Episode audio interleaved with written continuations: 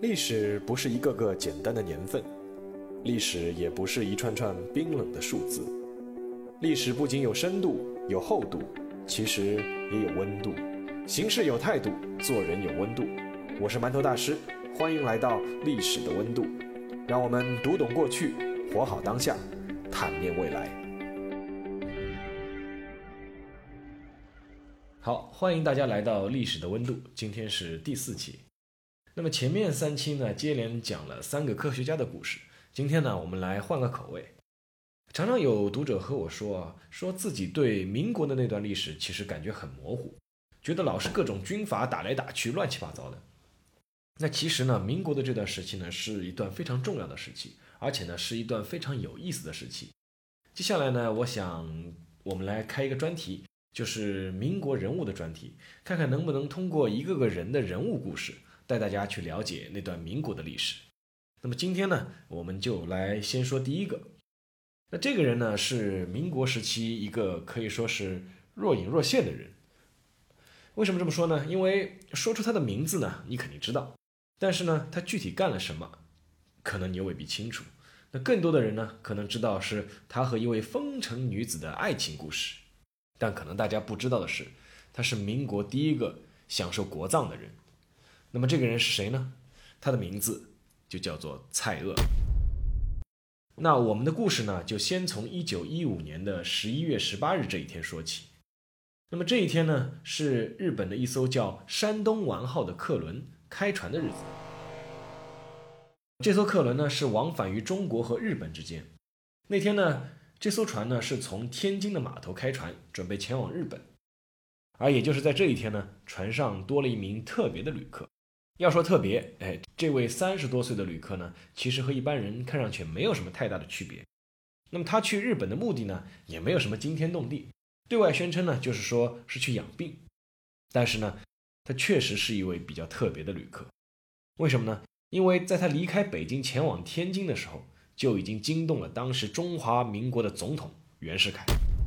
当时啊，袁世凯身边的首席谋士叫杨度，那这个人呢，我们以后也会专门开一篇来讲。这个杨度呢，就提醒袁世凯说：“说此人一去，无意纵虎归山，放鱼归海，从此我们中国就没有可以安宁的日子了。”那么，这个被形容为纵虎归山的人是谁呢？他就是蔡锷。蔡锷，一八八二年十二月十八日出生，是湖南人。蔡锷呢，从小聪慧，十二岁呢就中了秀才，十六岁呢是考入了当时的长沙实物学堂。在那里呢，蔡锷遇到了影响他一生的一个老师，这个老师不是别人，就是梁启超。所以说，很多人可能知道蔡锷是一名军人，但未必知道他其实是梁启超的弟子。蔡锷在十七岁的时候呢，是从当时的上海的南洋公学，也就是现在的上海交大和西安交大的前身。他从南洋公学毕业以后呢，就去日本读书了。那么和当时那个年代的无数的青年学子一样，蔡锷发现。读书改变不了中国和中华民族的命运，于是呢，他在学成之后呢，在一九零二年第二次又去日本留学了。这一次呢，他去的是一所在中国近代史上频繁出现名字的学校，而这所学校呢，也孕育出一批改变中国国家命运的人士。这所日本学校是什么呢？这所日本学校就是当时的日本陆军士官学校。在日本陆军士官学校，蔡锷和另外两个中国留学生是被称为当时他们那一届里的叫士官三杰。另外两个同学呢，一个叫张孝准，另外一个呢就是后来被蒋介石也奉为老师的蒋百里。那么蒋百里呢，后面我们也会单独说一篇啊。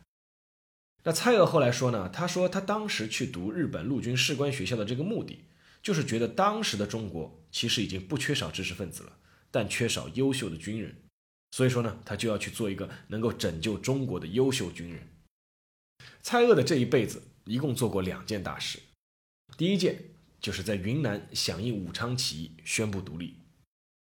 其实，在一九零四年，蔡锷从日本陆军士官学校学成归来的时候呢，他就立刻成为了各省争抢的对象。为什么呢？因为当时的清末的各个省都在训练新军。所谓新军呢，就是有别于清朝当时的八旗军和陆营的新式军队。那么训练新军呢，就是需要有能力的教官。蔡锷呢，不仅是日本陆军士官学校留学回来的，更何况还是他们其中的佼佼者。所以说当然是炙手可热，各省都在抢。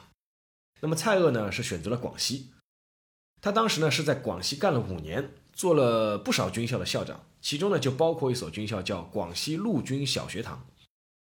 说到这个广西陆军小学堂，有一个故事，就是说当时这个学校的第二期啊，有一个学生在开学报道的时候呢，因为有事情迟到了十分钟，而当时的校长呢就是蔡锷，蔡锷呢是一向强调是要纪律严明的，所以当时就坚决不允许这个学生入学。结果呢，这个学生倒也硬气，今年不准我来，没问题，第二年我再来考。结果他第二年再来考呢，考上了第三期的学生。那么为什么要把这个学生单独说出来呢？因为这个学生后来也很有名，成为了中华民国的陆军一级上将，指挥了著名的台儿庄战役。没错，这个学生就是后来的李宗仁。李宗仁后来回忆起蔡锷的时候，他说过一句话，他说当时啊，我们对蔡锷那叫是四个字，就是敬若神明，可见当时蔡锷的威信。那在一九一一年年初的时候。二十九岁的蔡锷呢，已经做到了云南新军第十九镇第三十七协的协统。当时按照新军的这个规定呢，就是一个镇是代表我们现在的一个师，一个协呢就是相当于现在的一个旅。那么协统呢就是旅长。那么二十九岁的蔡锷呢，当时已经做到了旅长。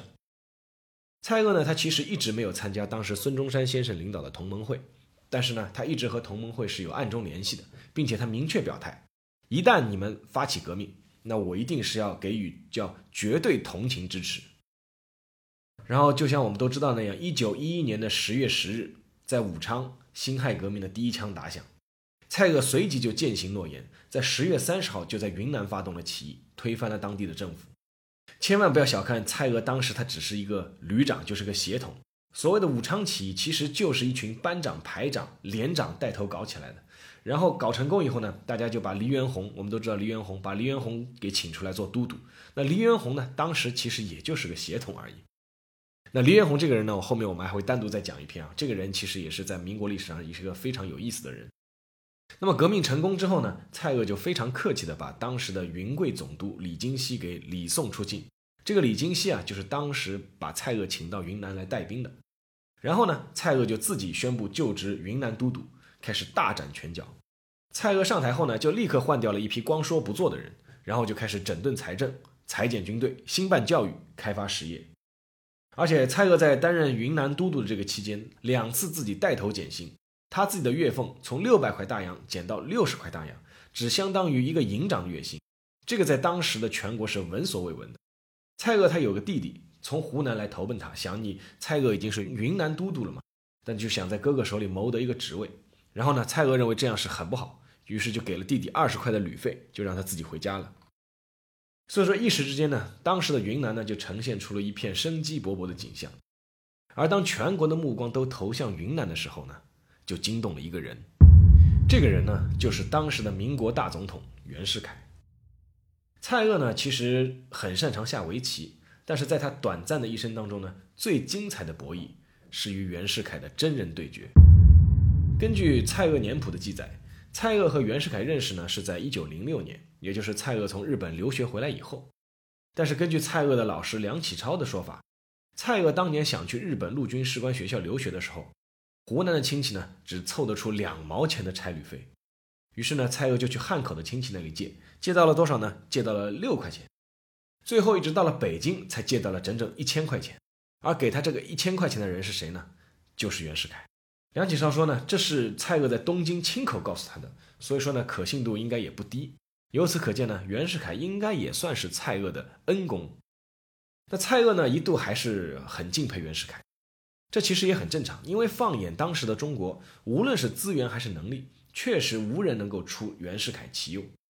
在一九一二年的一月，蔡锷呢曾经在电文中称赞这个袁世凯是叫宏才伟略，近代伟人。而袁世凯呢，其实他也是非常看好蔡锷的。他当时曾经评价，就是当时那几位杰出的人物，袁世凯曾经有过评价。怎么评价呢？他说：“孙氏就是孙中山，他指孙中山，说孙氏志气高尚，见解亦超卓，但非实行家，也就是实干家。黄氏，黄氏是谁呢？就是指黄兴。说黄氏性质直，果于行事。”然不免胆小识短，就说他胆子小，目光短浅。然后他又怎么评价蔡锷的呢？他说：“蔡锷远在黄兴及著名党之上，此人之精悍，即宋教人或亦非所能匹。精悍就是精明的精，剽悍的悍。那他说蔡锷这个精悍，连宋教人都比不过。那当时宋教人应该说也是年少成名，也是非常有能力的一个人。那这就是袁世凯对蔡锷的评价。请注意，当时袁世凯用的是‘精悍’这两个字。从后面的历史发展来看呢？”蔡锷对袁世凯的这个行为啊，基本上也没有脱离这两个字，所以我们一直说袁世凯的识人呢，也不可谓不准。那么，在一九一三年的十月呢，袁世凯就下令把蔡锷调到了北京。按照目前的说法呢，是说袁世凯当时呢不放心蔡锷拥兵远在云南，所以说呢就要把他调到北京来软禁。当然了，这很可能就是蔡锷调袁世凯到身边的这个一大目的嘛。但是呢，从袁世凯对蔡锷的赏识来看呢。其实也并非完全是不想用他的。当时中华民国有一个著名的记者叫陶菊隐，他写的一本书叫《蒋百里先生传》。在这本书里面，他当时就提到说，袁世凯当时心目中的军事新人物，陆军总长一席，以蔡松坡最为适宜。蔡松坡是谁呢？松坡就是蔡锷的字，蔡松坡就是蔡锷。陆军总长其实就是当时中华民国的陆军部长。那可见袁世凯当时是想把陆军部长这个职位呢给蔡锷来做的。那说到底呢，其实袁世凯呢也是想一鸡两吃，既能够把蔡锷呢放到自己身边，能够放心；另一方面呢，也想好好利用蔡锷的能力。而作为蔡锷呢，他之所以肯当时离开自己的基地云南到北京去，应该说还是怀着一腔热血的。因为用梁启超后来的话说呢，蔡锷当时是呢是叫抱有幻想，因为蔡锷不可能没有认识到袁世凯的私心。而他当时呢是想将计就计，希望借袁世凯的手呢建立起中国现代化的国防。但是呢，最终袁世凯还是让蔡锷失望了。在把蔡锷调到自己身边以后呢，袁世凯其实对蔡锷的种种建议，其实他是不听的。那么如果说这些只是导火索的话呢，当时北洋政府与日本签订的二十一条，远远超出了蔡锷对袁世凯的认知底线。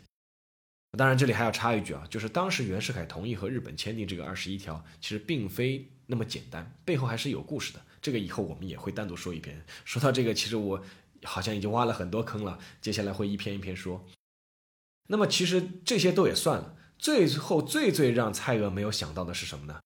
是袁世凯居然准备开历史的倒车，自己要当皇帝了。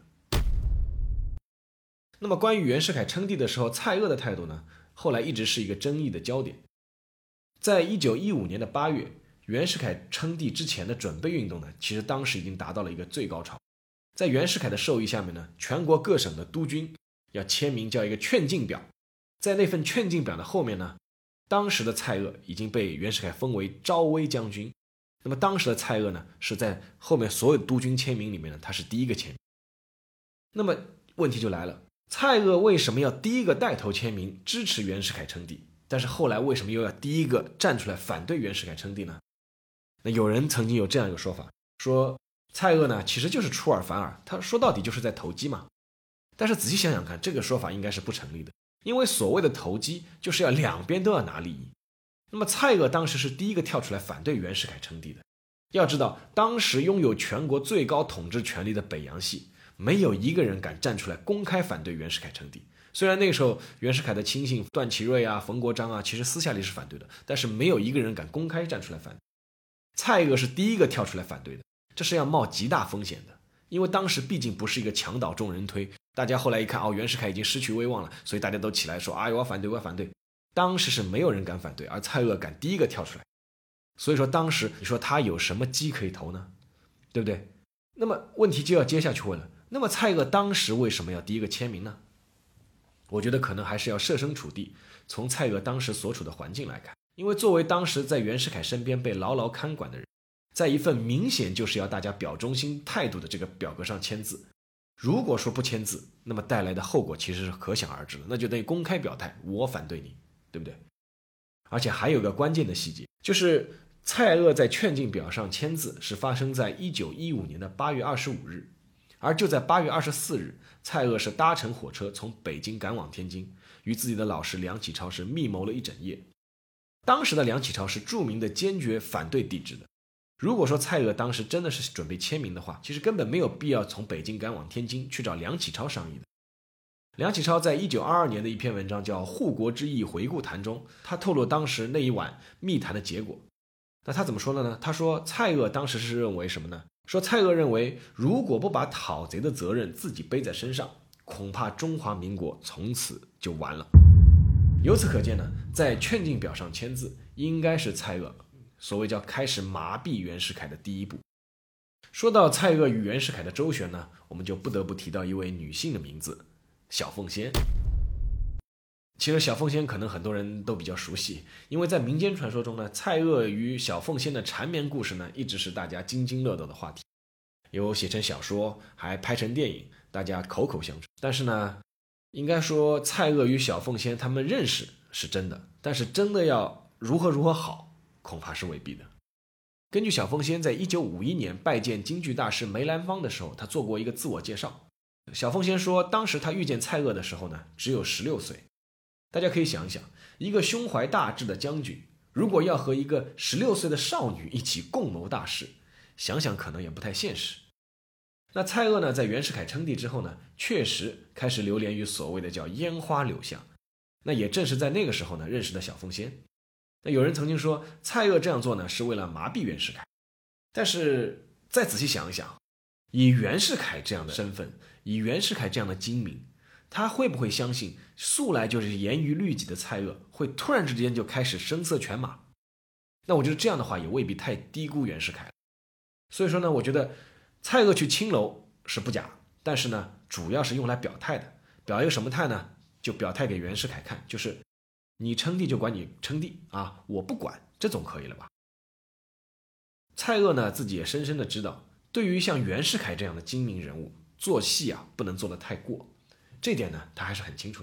所以呢，蔡锷要和小凤仙有所谓的真正的灵魂契合，我个人觉得是不见得。那根据蔡锷长子蔡端后来回忆说，他的母亲叫潘夫人，其实是蔡锷的一个小妾。他说，当时他的母亲潘夫人跟他讲过，有一次呢，蔡锷和家人一起去看戏，开场前呢，他还专门指着包厢里的一个年轻女子对潘夫人说：“说，那你看。”那个人就是小凤仙，那这个回忆呢，至少说明两点：第一，蔡锷呢当时是和家里人一起看戏的；第二呢，就是蔡锷和小凤仙交往从来就没有瞒着家人。那至于还有个说法说，蔡锷脱离袁世凯的控制是小凤仙鼎力策划协助的，我觉得这恐怕又是高估小凤仙的能量了。事实上，蔡锷脱逃其实是一步步严密计划过的。按照计划呢，蔡锷呢先是离开北京到天津。然后呢，从天津想办法去日本，然后呢，再从日本去上海，取到香港，再到越南的河内，最后再返回自己的基地云南。大家可以想一想，绕了这么大一个圈子，是要需要精密的计划和接应的，这恐怕是大大超出小凤仙的能力范围。于是就到了一九一五年的十一月十八日，也就是我们刚才开头说的那一段，是蔡锷逃脱袁世凯控制的最关键一步。那就是离开中国本土，取到日本，然后绕那么一大圈，再回到云南。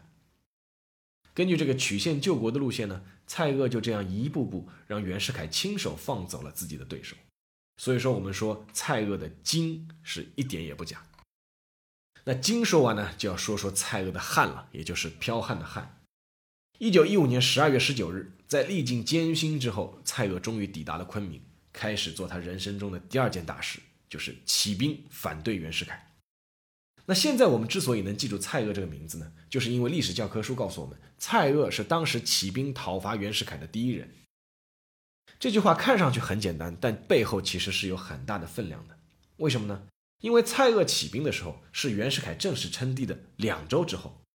当时啊，虽然全国骂声一片，但是多半都是只敢放到肚子里去骂的，因为袁世凯当时掌握着全国的军权。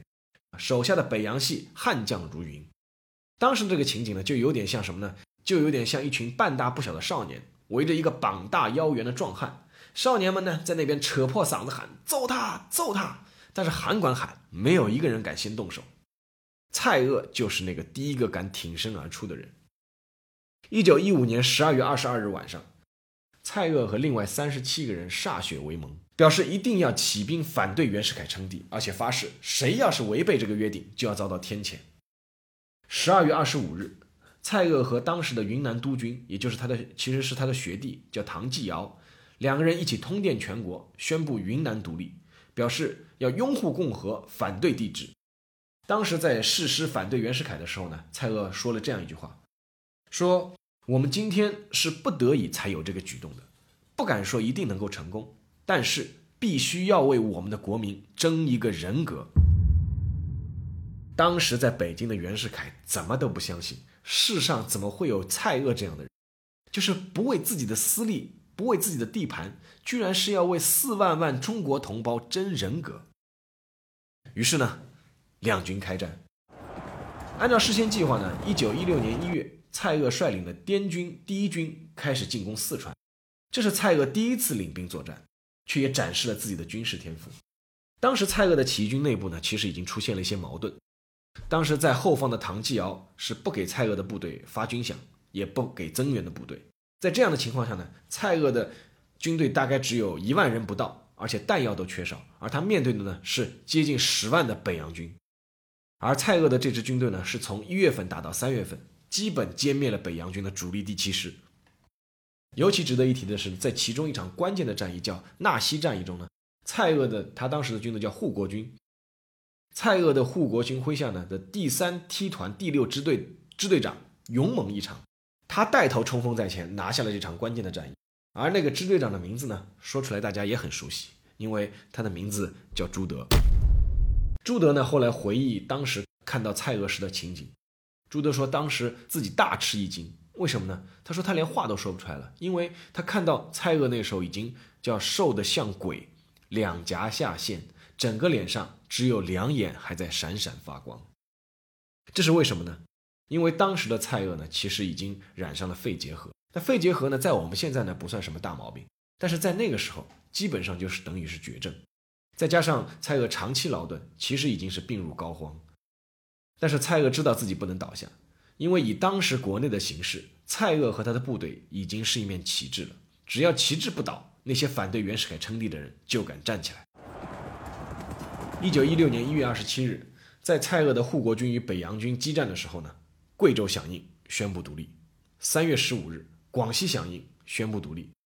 蔡锷趁机就大举反攻，连战连捷。再加上当时的北洋军内部呢，其实也发生了分裂。因为我之前说到，袁世凯最信任的包括段祺瑞啊、冯国璋啊这些将领，其实都是不支持他称帝。而在前线的指挥官像冯玉祥这些人呢。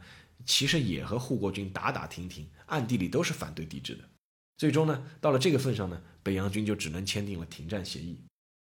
一九一六年三月二十二日，袁世凯呢在无奈之下呢，只能宣布取消帝制。然后我们都知道，没多久，在后面的六月六日，他就去世了。那护国战争是结束了，但早在战争期间呢，蔡锷就公开表示说，一旦战争胜利，我就将辞去一切职务。那么现在战争结束了，蔡锷他确实也是这么做的。袁世凯去世之后呢，继任总统的呢是黎元洪。黎元洪呢当时任命蔡锷呢是作为四川督军兼省长，但是就在不久之后呢，蔡锷就辞去了所有的职务。从这个角度看呢，之前我们提到的说蔡锷反对袁世凯是投机的这个说法呢，也是站不住脚的。为什么？因为蔡锷根本就没有图谋任何利益，他哪来投机这个说法呢？不过呢，那个时候呢，蔡锷的身体呢也确实承受不住了。在一九一六年的九月，蔡锷的肺结核呢已经感染到了喉咙，当时他说话都已经非常困难了，只能去日本进行治疗。只是蔡锷病入膏肓，日本的医生呢也无能为力。一九一六年的十一月八日上午，蔡锷因病医治无效，病逝于日本的福冈，当时他只有三十四岁。在一九一七年的四月十二日，蔡锷魂归故里。北洋政府呢，在长沙的岳麓山为蔡锷举行了国葬，所以蔡锷就成为了民国历史上第一个被国葬的人。好，接下来是馒头说时间，说说我自己对蔡锷的一些看法吧。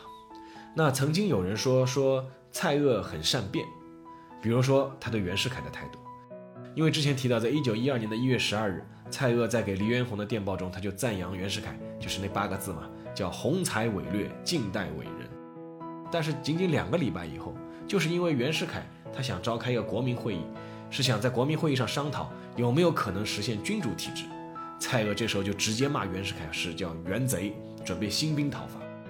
但是等到袁世凯呢，他不流血把清帝给逼退之后，承认中华民国的时候呢，蔡锷又发电祝贺袁世凯，说他是群望所归，也就是众望所归的意思。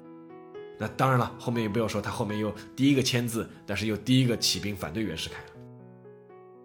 而从另一个例子来讲呢，蔡锷对当时的国民党其实态度也是经常在变。蔡锷呢，从一开始就拒绝加入同盟会，那同盟会是国民党的前身了。那蔡锷呢，一直是拒绝加入同盟会。但是在辛亥革命期间呢，他坚决支持同盟会，而且自己带头起兵响应，促成云南的独立。然而呢，在于宋教仁被暗杀之后呢，由于当时的革命党人，包括陈其美啊、黄兴啊，包括孙中山，都怀疑是袁世凯下的手，就准备起兵武力讨伐。蔡锷呢，却站出来坚决反对。他认为应该遵守你们自己订立的临时约法，要走参议院的弹劾程序，而不是动不动就用武力解决。那更不要说后来孙中山又发起二次革命了。孙中山发起二次革命的时候，蔡锷其实是反对意见的。他认为这样只会导致这个国家支离破碎，重新又回到生灵涂炭的这种境。所以当时在江西啊、广东各省都宣布独立支持孙中山的时候呢，作为云南都督的蔡锷，他反而是宣布中立的，他表示不参与这样的革命。那么这些例子是说明蔡锷很善变吗？我觉得恐怕不是，因为在蔡锷种种的变的背后。其实是有一个核心的不变的，是什么呢？就是凡是对这个国家有利的，我都赞成；对这个国家不利的，我都反对。我觉得蔡锷就是这样一个观点。纵观民国的历史，我觉得像蔡锷这样不党不群、不要地盘、不拉军队的将军，真的是很难找到第二个。而偏偏就是这个只念国家不念私人的将军，他对中国的进程呢，其实是产生了很大的影响。据说。蔡锷在日本医院临终的时候呢，他看到了窗外日本刚配备的飞机在训练，飞机正好飞过，他深受刺激。他当时对在病床旁边的蒋百里就说：“他说，我早晚就要和你分手了，但是呢，我们建设国防还没有开始着手，现代战争已经从平面转向立体了，我们的国家不知道又落后了多少年。”而且他面对自己的死亡呢，其实也感到深深的遗憾。他说：“我不死于对外作战，不死于疆场马革裹尸，而死于病逝，不能为国家做更大的贡献，自觉死有余憾。”根据身边人的回忆呢，蔡锷的遗嘱都是口述的，全是关于国家大事，没有一句涉及家里。所以有时候我也会想，如果蔡锷不是英年早逝，后来又会怎么样呢？那我想这个问题留给我自己，也留给大家。好了，呃，这一期的节目就到这里，让我们下期再见，感谢大家的收听。